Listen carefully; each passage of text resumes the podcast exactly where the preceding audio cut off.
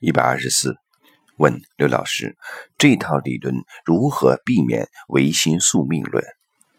答：所谓唯心宿命论，是对宇宙真相的不理解，对生命意义的不理解。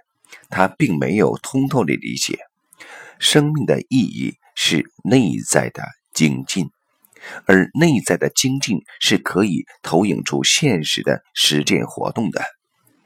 人类现实的一切实践，又都是帮助我们悟道的。也就是说，我们现实的每一个活动，其背后都带着让我们领悟宇宙智慧的无穷无尽的动力。所以，修无止境，内在精进是永不停息的。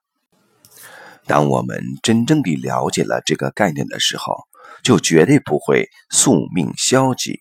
就像在考场一样，我们绝对不会懈怠，而会抓紧每一分每一秒来完成我们生命的考题。